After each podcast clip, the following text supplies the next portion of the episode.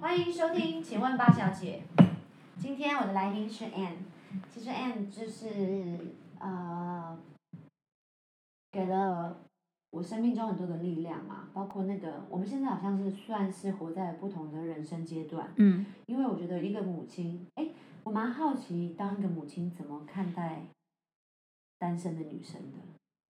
实话实说，我先讲我的朋友跟我讲的 其实，在不管熟不熟的状态之下，妈妈最爱跟单身女子讲的一句话就是：“嗨，你不是妈妈，你不懂啊。”哦，这句话我每次听了都超俩公的，现在是不会了，因为我也很想懂啊，可是我也没办法懂啊，you know。然后再来就是，小胖，你不要结婚，是你可以有小孩，但你不要结婚。嗯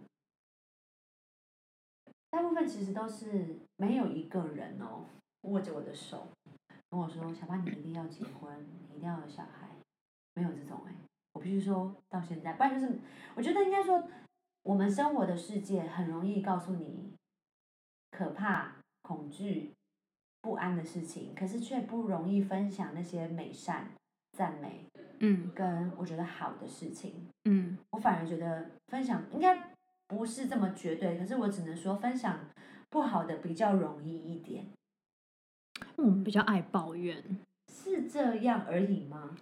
应该是说我们也比较，就像之前讲，我觉得我们都很少看好的事，然后坏的事都记很久，啊，对，就是一张白纸只看到那件黑点的道理是对啊，嗯，但其他地方还是白的嘛。对，哎、我想回应你刚刚说的，就是我我我我其实想要跟你说，你应该要问问一些长辈，而且是嗯真的。基督徒的有些长辈，我自己遇到在，特别是在上海帮助我的那一对长辈，他就会让我知道结婚跟生小孩是多么美好的事情。嗯他们非常的鼓励我们，然后是嗯我听过，我我觉得他们也很直接的告诉我们婚姻跟小孩的问题。可嗯是我觉得，那我真的想鼓励你，我觉得你可以结婚，也应该要小孩。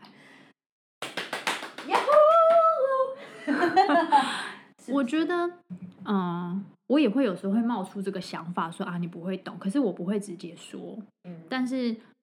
我也坦白说，我也是这样子觉得，是事实啊。因为真的，嗯如果你没有经历过，比如说我现在是医保的小孩，就一个嗯小孩，嗯我永远不会懂二宝是怎么辛苦，三宝是怎么样。嗯那我觉得这是本来就是我也不会懂，原来进入婚姻，因为我是未婚，可是我不嗯知道原来有了小孩跟进入婚姻的状态是什么，因为我嗯没有另外一个家庭要去适应。嗯我觉得这是本来就是你无论你是在什么样的环境，无论你是不是妈妈或单身，你都不会懂另外一个人的状态，嗯因为你不是他。是我是这样想。那你说我对单身，我就觉得如果你有这个渴望，就寻求。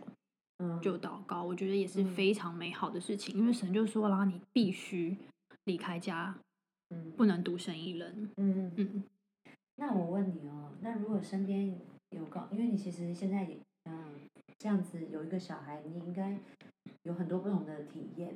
那如果对在你身边跟你讲说我不要有小孩的人，很斩钉截铁的人这样跟你讲，你会跟他说些什么？我会说，嗯，就先不要说这么早，因为你当时就是这样的，我就是这样子啊，我是完全的，哇，不要说太早。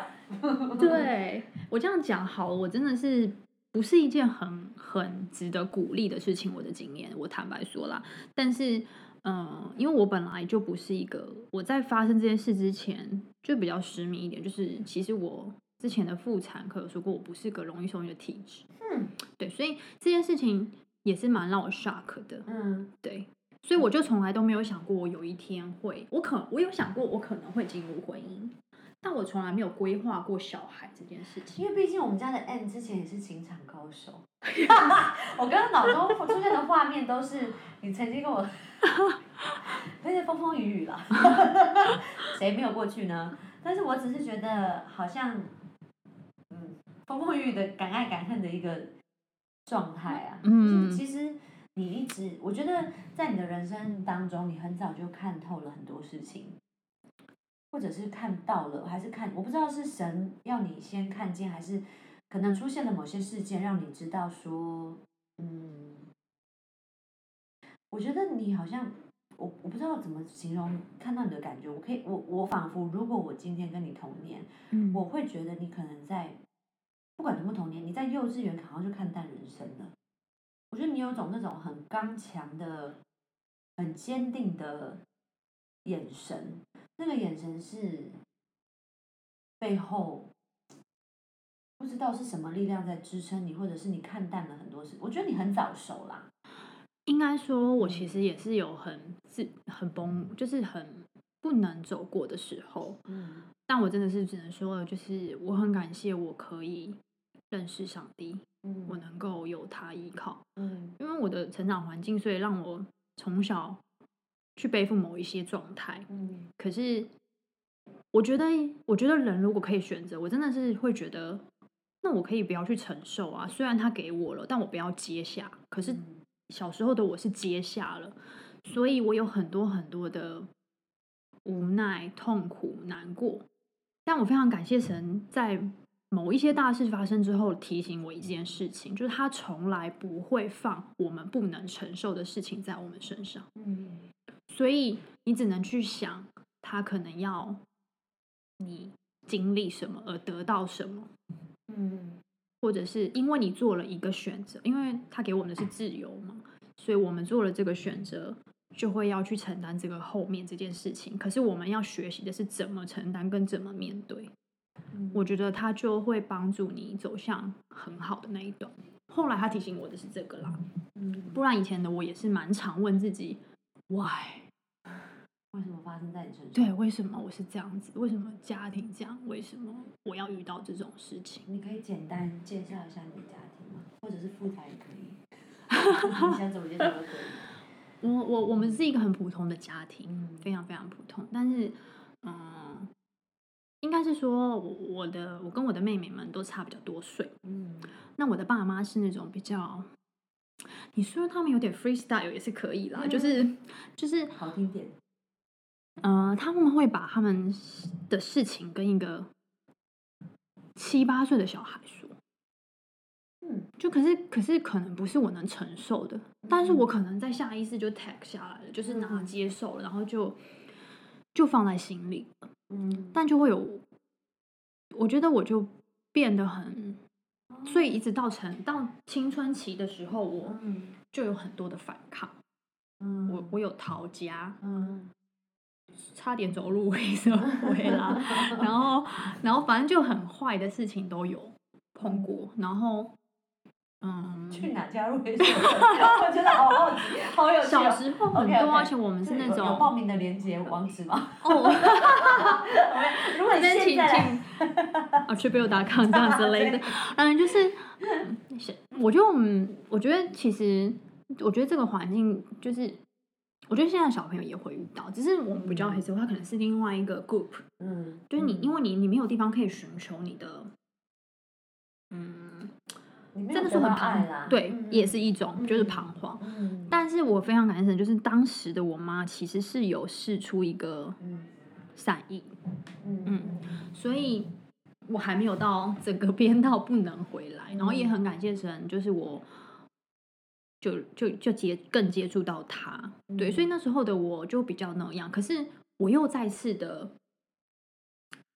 变的时候，又是我的家庭，就是我决定我想要走向我现在想要念的职业，就是服装的时候，我跟我爸起了一个无敌大的反抗，嗯嗯。他就觉得你应该是要高中大学。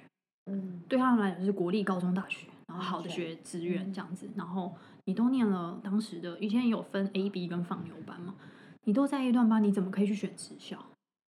这一段班的，然后他就说你怎么可以去选国立职校，而且你还直接被你的班导否定，就是反正就是各种的，然后你的爸爸也这样子，对，然后没有人支持你，没有吧？妈妈是大概种妈妈会说哦，你就做你喜欢的，可是嗯你就是会被但妈妈没有权利，也不是没有权利，他也没有办法，就是因为你，我觉得爸爸很像一个 model，就是你会很希望他给你一个支持，对，但是就没有嘛。但那那时候的我哪想，反正我就想做我的，就这样。可是其实这无形当中就是，你就跟家里产生了一个就很大的一条沟。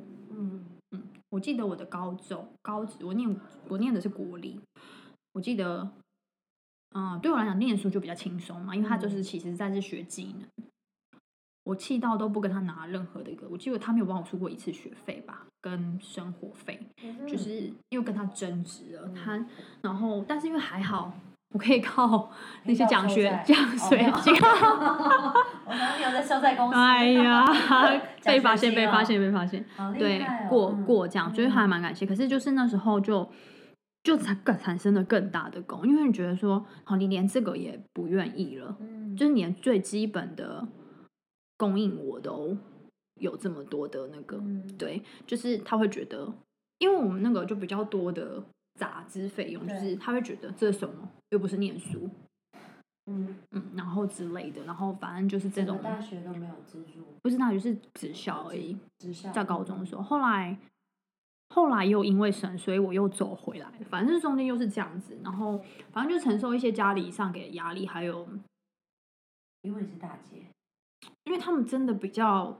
跟你讲，就会这样，然后这这这个应该是说青少年时期比较处于两边的抱怨，我要夹在中间，嗯嗯。但他们也没有去处理这件事情。嗯，他们把问题丢给你，对，然后或者是我出现问题了，他们用分别的不同方式对我，哦，会让你更无知，对，然后就会在这种无所适从，对对对，但是其实还是知道他们是很爱你，但他们的方法，嗯，很特别，但那时候的我真的不懂。谁懂啊？对我现在都无法好好解释这个行为了，对，所以说爸妈也为难，小孩也为难啊。对，对，然后大概是这样子长大，然后一直到怪不得你的眼神这样。抛你照片给大家看，就是嗯对啊，我我记得我的整个想要走的道路，一直到我大学毕业的毕展，我爸才愿意踏进来看。天哪，他在那个时候才明白我在干嘛。大学毕业，所以我从，所以我是念了七年以上的，就等于是三年的职校，四年都是都在服装，嗯但他都没有明白我在干嘛，嗯也从来没有了解过，也嗯不想了解。嗯那对对我来说就是缺乏嘛，所以我那时候的焦点都在学校跟男友朋友。哦，所以才有那些风风雨雨。对，其实还蛮对。但我在想，他踏进来的那一成果展来看的那一次，你的心情，我的心情是有没有拿到都无所谓，我觉得很感动，嗯，因为他愿意来，嗯，然后他开始跟我聊说，哎，那你们将来能做些什么啊？嗯因为他不然他根本不想问，他以为他就只是在做，我只是在缝衣服的概念，他以可能以前就觉得这是一个缝纫，嗯因为以前就是家政家事类嘛，但是他才愿意开口问，因为啊你们可以嗯。有什么？那你将来要有什么发展？就是我觉得这个，因为因为我爸爸并不是一个知识水平很差的人，嗯他也是国立大学毕业，嗯。那对我来讲成功的就是代表是说，他其实应该是要跟我聊的，可是他都没有愿意，但他愿意嗯。跟我妹聊，哼。或者是他会说我的表妹或堂妹怎么样，那对我来讲就是一个，嗯，比较，对，现在看起来是比较，然后但是我刚刚一直在你我脑中产生出现的一个画面就是，我的牧师是我的牧师嘛，然后他要当牧师之前他是要当医生的，然后他百般的觉得爸爸在阻止他当医生是一个魔鬼的，然后我就觉得原来他在某一天他才明白，爸爸担心他成为牧师是因为怕他过不好。嗯。他其实觉得，因为医生会过得比较好，嗯嗯。他是担心自己儿子没有过得好，嗯嗯嗯，所以其实这份爱的后面，有着爸爸无法说出口的那些心疼。嗯。但我我刚刚听你爸爸隔了七年才讲出那句话，我我觉得很像这样的故事。嗯。我觉得你的爸爸也不知道你，对啦，回头来想是，在缝衣服，那个要赚多少钱？一个五十块、六十块的一个扣子，对他来说那个年代。嗯，他怎，么知道那个是可以有可以可以出现在国际的舞台上，或者是可以变成一个很昂贵的定制服？他不会，他不明白啊。对啊，他们难哦对，是啊，但是他他不明白就算了，他也真的好心不舍得你吃苦吧？我觉得这是最初初衷，他也不知道怎么办的一个，嗯。应该说我们也是回头才知道去这样子想啊，，你对看连牧师，我这就是就是要讲他，就是原因是因为林牧师这么高级了。我说灵魂哦，也不是，就是我说他都在这个圈子，都在，应该说他的灵魂一定成熟许多。那他都会有这个看不见自己父亲对他这爱的时候，我相信这都是我们要，好像在未来的某每一天，或者是面对我们的家人、身边很关心、很亲密的人，我们都有可能要明白那个我们被拒绝的时候，对方的那个底下真正的原因。呃，很难，很难，因为家家人最难，就是因为太敞开了。太敞开，开到就不行，开开，开的儿子想到就开心，真的是一个好名字。嗯，好，然后对啊，所以我觉得，哇，我我今天我也好想演这一段哦，就是陈国战，然后爸爸出现，哦我真的觉得我，嗯，然后雷姐一起那天有一起吃饭吗？还是一起？哎，我有点忘记，但是应该是有啦。我们就是一起从学校一起离开，还是说他们先走？因为很忙，其实但是也没有特别的 take care 到他们。我印象中有点忘记了，但是反正之后的讨论都是比较 OK 的，一直到我开始有哦，因为我后来就去有去中国比赛，反正是就是比赛哦，就是刚好有一个机会他干嘛想，平铺直叙的这样讲出来？他去中国比赛了，各位。没有啦，我只是想说我就刚好去了，所以就就发现他，哎，他也没有什么，嗯，对，就没有特别问什么，但后来工作也都其实蛮顺利的，就是有顺利，然后对他来讲也是一个。哦，他是有说，哎，怎么现在真的是给的不是很好？就我们那个年代刚毕业，就是那时候就开始有讲说薪资水平没有他们那个年代高，因为他还是大学毕业，他就会跟我聊这一段，说，哎，那你现在是怎么样？他那时候是怎么样？我觉得就是一种沟通了，一种交流了，对对，就大概是对我印象超深刻这一段的，因为就是我才知道原来我们这么的可怜。你看 我对我爸爸那个年代，我爸爸是个那时候他是四四十四开头那个年纪，嗯四年级的，嗯，他他大学毕业出来就已经三万多嘞，哦，而且那时候的三万多，很大吧？是多的耶，对啊，所以我们是不是有点点？嗯嗯，嗯我那个时候出来差不多那个薪水，嗯，嗯哦，嗯，现在辛苦，现在真的很辛现在苦。是现在我们现在这一代又更辛苦了，对，其实嗯坦白说是，嗯所以那时候你才会知道，原来原来哎，我们在经历是什么，不同年代是什么，其实都有，就我觉得就会比较多点交流，对啊嗯。然后后续其实都蛮好的，一直到他离开前嘛，嗯。嗯，爸爸是在你什么时候离开你身边的？他二零零九是。一个很特别的日子哦，嗯。因为是四月一号，啊，嗯，所以前阵子你每一个月每一年的四月一号都会觉得想起这件事情吗？会啊，因为真的是觉得接到电话的时候是，天哪，这是一个玩笑。嗯，我还骂我妹说：“你不要再开玩笑了。对，嗯，好，因为我当初是听到 N 讲这个故事的时候，我是非常的，嗯，这个大概你好像觉得只只会出现在电影或韩剧上面的一个情节，太 shock 了，”嗯，对，意外真的是一个然是愚人节，对啊。没讲哎，我现在，哦，嗯，可能亲有带过。对，他，对他就是当天就是一个，哦，真的是，我觉得意外这件事情嗯。没有准备这件事情真的是蛮 蛮恐怖的，嗯，但我们真的很难准备什么啦。是。嗯，爸爸在呃送你，爸爸是在送你去上班的路上，然后我记得你说还带你呃，你你已经上了，对我上了车车，对，对，他是开车载你去吗？没有他骑车，哦，他就在我家附近，嗯然后把我载过去那个等车的地方，嗯然后他就要回头走，其实就是骑个三分钟就到我家的地方。嗯嗯，天哪，嗯嗯，然后我就上车了。那我这个车到我下交流道其实就是个二十分钟到三十分钟不到的事情，很近。嗯那我都还没有下车，你就知道其实也还没到这个时间，我就接到了我妹电话，哭着跟我说，爸爸去世了，车祸去世了。我说去世了，我说为什么不？你在讲什么？他嗯他为什么不送医院？送医了吗？救护车来了吗？警察来了吗？嗯他说他们说他们不能送了，他就是死了，他就是死了，就是这种类似的话。嗯对，嗯二妹吗？嗯，嗯因为他可能已经是接到电话了，而且当下就是变成只能有可以的人赶到去现场。嗯对，然后后来就全部人都，我们就我就赶快上车。我很我我印象超深刻的就是，我第一件事情打给了我非常非常那时候很重要的一个属灵的肢体，嗯然后我真的很感谢，就是他有跟我，他有把这个电话接起来，因为那个时间其实很少，就是那种接近八九点早上嗯大家上班时间，嗯那他不是上班族，所以。因为我没有想过，我到了现场是那个场，是那个局面。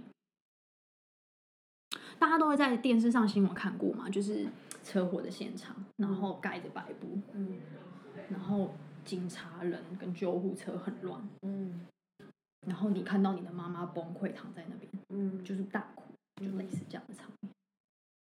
然后你就看到那个肇事者在很远的地方，嗯。嗯，没有没有敢打开那个白布，当下，然后嗯，就是看到你妈妈那样的时候，然后我自己的家人不是一个很 tough 的家族，就是都是蛮温和的，所以对我来讲，我觉得我能干嘛，我也不知道，但是我只知道我现在不能倒下，躺下来，嗯因为妈妈都倒下，然后妹妹都蛮小的。嗯对所以当下的我也不知道我怎么怎么可以走过那一天的耶。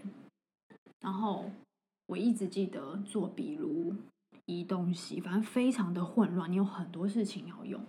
然后一直到进殡仪馆，到我已经忘记我是什么时间点走进去，是在最后，嗯、他都整理完尸体遗体，我记得我是在进去那个停尸间，他还都还没有进那个冰柜，就是满满都是的那种地方。然后我看着我爸的尸体的时候，我才跪下来哭，嗯，这么晚，很晚，嗯就是那天都事情全部都弄完的时候，才有空哭哎，我才觉得哦，他走了。嗯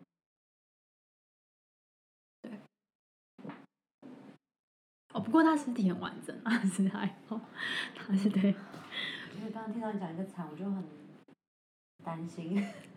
对，这个意外在愚人节，对啊，好所以你可能都没有想过，我希望它嗯是个玩笑哦。对啊，你觉得你过了？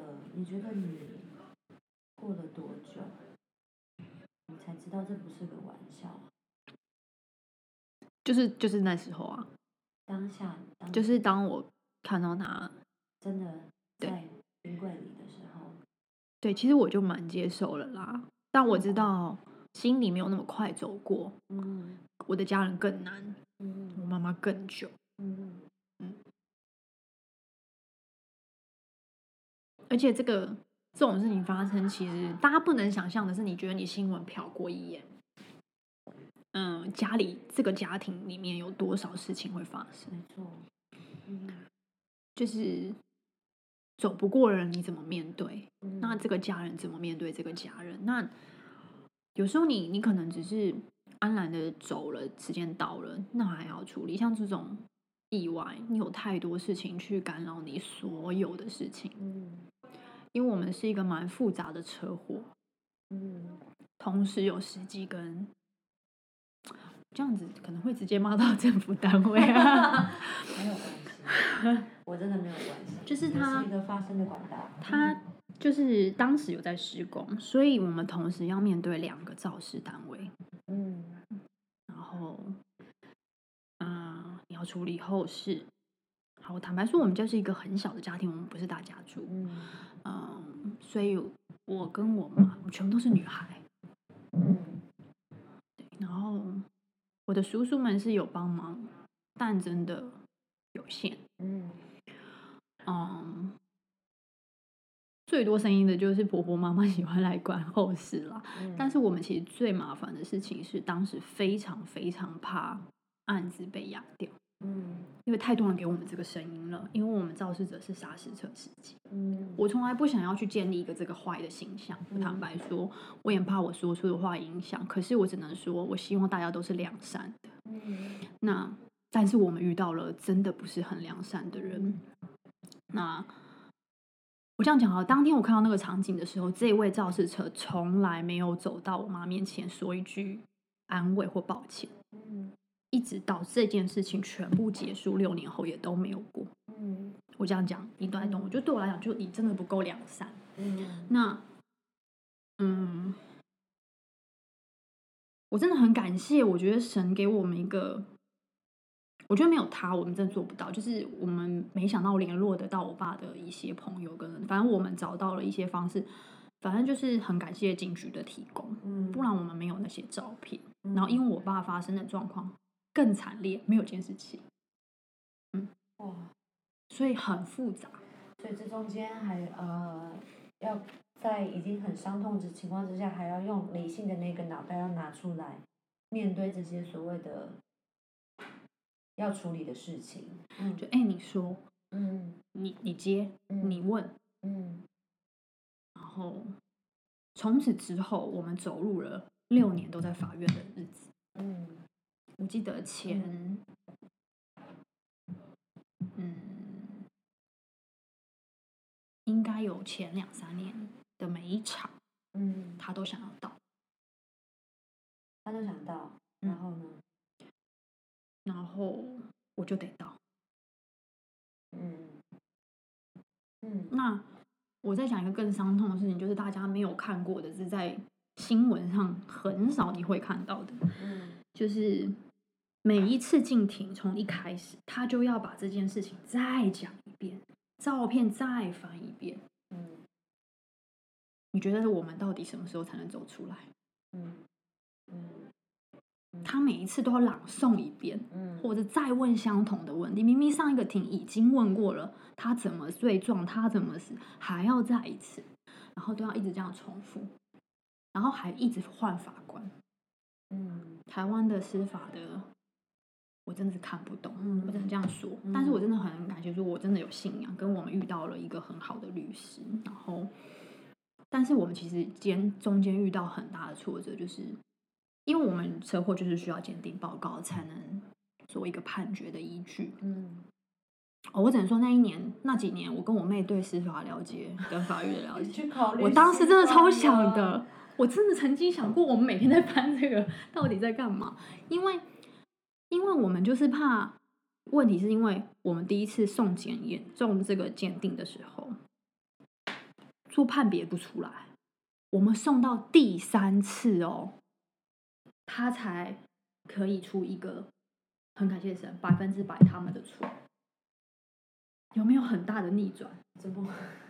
第三家说，因为他送鉴定，就是他会先送一个，假设他送警察大学，或者是他送国家单位，最后我们是好像是最后又转回中央警大，然后才出来，嗯然后就是一个很乱的过程。这个过程里面还不是只有鉴定哦，一开始他还要跟你去做协体，就是你知道不是会有调解委员会吗？嗯嗯，调解委员会的时候，我真的是第一次看过什么叫做卖猪肉。嗯的说法，不是有人会说，呃，新闻会说啊，就是车祸啊，就是，呃，在那边跟你写多少钱啊，就嗯把这件事了结了，大概这种什么社会案件的故事，就真的发生了。坐下来之后，对方就说，我赔五十万。我真的觉得我没有要跟你谈钱啊，嗯我觉得你该受的责任就是要负啊。对我来说，但我们又不能在上面这样讲，嗯，而且五十万是什么？对，是什么？我很想要知道哎、对，要买什么？要干嘛？对啊，代表什么？我说你连一个丧礼都办不完，你要干嘛？嗯我真的很想让，就是你又不能在上面吵，因为那时候的我也年轻，可是你就是只能忍着。律师会跟你说能说什么，不能说什么，反正你中间还要经历这种过程，就是没有人知道这些事情意外发生后，这些家庭所面对的，一直到我后来我们才知道，我们其实台湾有一个协会叫，我觉得如果大家有这个能力，我也非常非常的鼓励大家可以做协助，叫做被害人保护协会。嗯。然后我们才被引荐到去加入这个，才发现他们做很多事情，有很多人很无辜的家庭，嗯，然后他们也有是没有没有能力，对嗯，没有能力，他可能就收了钱了，真的，嗯他就是因为他需要钱去做后面的事情，嗯可是这些人都没有背叛。我要讲的是，因为这个肇事者，我们也是透过一点点关系，才调出他有多少前科。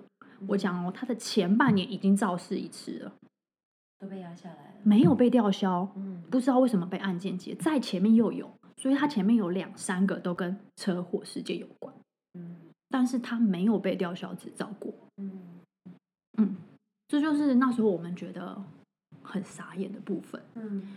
就是就是你会看到很多不公义，就是很不公平，你你你也没有办法解决的事情。嗯嗯，那你的，你觉得你的人生，或者是我们常常知道说，这样的一个嗯事件发生在你的生命当中，你有曾经问过上帝，他怎么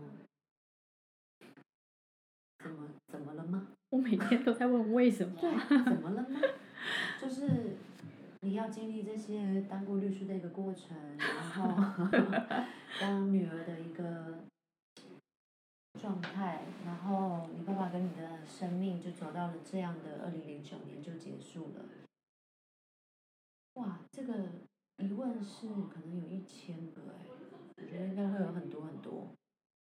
我不能说你，也许很多东西你还在找寻，这个，但我我我我最好奇的是，在你的生命当中，你觉得你现在还有害怕的事情吗？请容我这样开这个玩笑，因为我真心，我应该是说，我还是会害怕吧，就是，但是不会这么觉得怎么样了。我前阵子也发生一些事情，但我就不细聊，但是我就会觉得，那就面对吧，来吧。我觉得我都已经讲了，嗯是不是？我都反正就是这样子的。如果你要我继续，如果是可能是我做了一个错的决定，所以我就造成了一些错误，但是不代表说我不敢去面对，因为我已经有这个勇气了。我想这段过程是让我造就了现在，就是你，就是你叫我面对任何的，你你来官司就来官司啊，你来什么发生事情那就来吧。嗯，我想我唯一相比较应该只有小孩吧，因为你没有办法去帮他。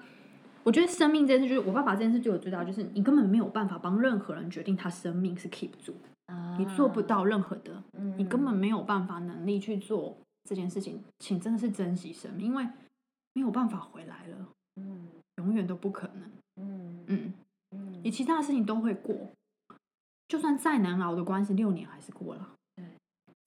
嗯，最后还是还给了你们一个公道吗？哦，我真的说，嗯神给了我们一个，我不觉得他一定是最好的赔偿，可是他给我一个，连我们律师都觉得蛮超乎想象的一个判决。但是嗯可能对某些人听起来觉得说，啊，就这样。但是事实上，台湾法律就是这样。他一开始被判十个月，是哦，然后我们上诉，哎，我忘记是不是十还七了，反正嗯上诉完他是不是关十还是我忘了。就只是加几个月这样。但我们的律师说，这算很高了，因为他有赔偿，他们会同时减轻。哦，就是这样子啊，可以就是 package 的概念，嗯，对啊，哇，一个套餐。而且我们当时很，嗯嗯，哦，这个我真的超想呼吁大家，就是，嗯哎，为什么有些人打不起官司？当我们当时要去申请这些赔偿的时候，如果你想要压掉这人这么多钱，你要先付钱呢。嗯就是你假设你想要告他八百万好了，你要先去付千分之一给法院，你才能压他的财产。谁有千分之一啊？不一定每个人都有，可是就是 bug。嗯，但我们一直都不懂为什么，我们到现在没有明白过。还是法律还是这样吗？应该是都就是这样啊，你任何的申请都要这样，你要先去付费，他他才会执行强制。是哦。你，真的不考虑当律师吗？因为我们可以。我也是不知道是不是真的现在都这样了，但还是还是说有一些当法官。但我相信一些企业或者是律师团是有办法解决了，但因为我们就是个小老百姓，嗯，所以他就必须走这个程序。哦，我一定要提，还有这段就是一定要再讲一下公家单位的厉害，就是因为我们有跟工程单位要告，所以我们同时对针对我们要开两组的庭，因为这个检察官非常的酷，他分开起诉，他不一起起诉这两个人。就等于一开始他不起诉工程单位，然后他先起诉了肇事者，所以我们就要一直针对两边开不同的庭。那他不起不起，一直一直开侦查，开侦查就是不想起诉工程单位。可是其实当时的肇事结果跟工程单位其实是有责任的，但他就是没有要起诉他。然后我记得我们终于开了，不是刑不是刑事庭哦，因为他们也不开他的刑事无责任。因为不起诉，所以我们只能走民事庭。那我们就说好吧，那我们只好跟他要求赔偿，反正也动不了他们。我印象超深刻的，我们就一个律师嘛，开第一次庭的时候，哎，他们是来三个还是四个律师？哎，哦，公家的就是接工程的单位，所以我对这次的火车超有感。嗯，就是这些工程单位就是这样罔顾人民。嗯，我爸爸的其实就是因为他们没有把东西设置好，嗯，没有任何的三角锥跟警告标志，嗯，出现在那里，对，工地上，对，嗯嗯，后来这个工程，没没有事啊，他只负了行政责任，还是顺利的，对啊，因为他就说我们这边已经得到赔偿跟判刑了，所以他这边就没有，嗯。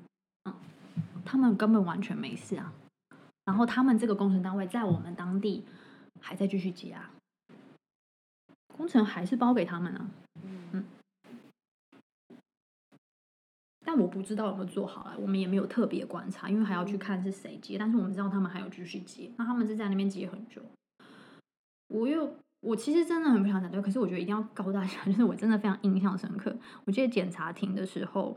我已经出去出席很多很多次了，嗯，所以我的名字应该在上面已经很久了。嗯，我记得这个检察官，每次都把我的名字念颠倒，但他直接把工程单位的董事长名字念得超正确。他说他应该没有问题吧？这样问我，跟他有什么关系？问你啊？对啊，问我啊。嗯嗯。他们的问话有时候你是也是觉得，可能念这个的条理跟逻辑跟我们不太一样。